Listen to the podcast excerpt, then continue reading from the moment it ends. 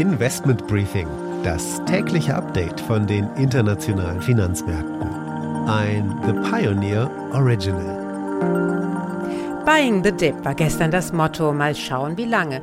Die US-Renditekurve signalisiert nämlich eine bevorstehende Rezession. Stichwort invertierte Kurve. Das bedeutet, dass die zehnjährigen Renditen nun geringer sind als die zweijährigen.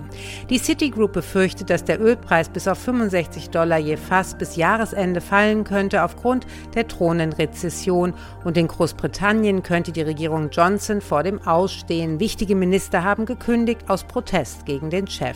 Das britische Pfund hat sich daraufhin nahe eines Zwei-Jahrestief zum Dollar stabilisiert. Damit einen schönen guten Morgen aus Frankfurt. Mein Name ist Annette Weißbach. Ich freue mich, dass Sie auch beim heutigen Investment Briefing mit dabei sind.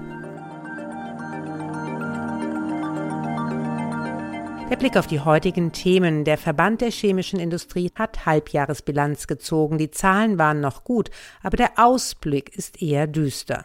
Bei Volkswagen wird heute zunächst gefeiert. Die Grundsteinlegung des Batteriebergs in Salzgitter steht an. Außerdem blicken wir voraus auf die morgige Aufsichtsratssitzung in Wolfsburg. Für Herbert Dies könnte es ungemütlich werden, aber in einem exklusiven Pionierinterview gibt er sich entspannt. Die Wall Street startet heute mit neuen Zwischentönen der Fed in den Handel. Am Abend war das Sitzungsprotokoll der letzten Notenbank-Sitzung veröffentlicht worden.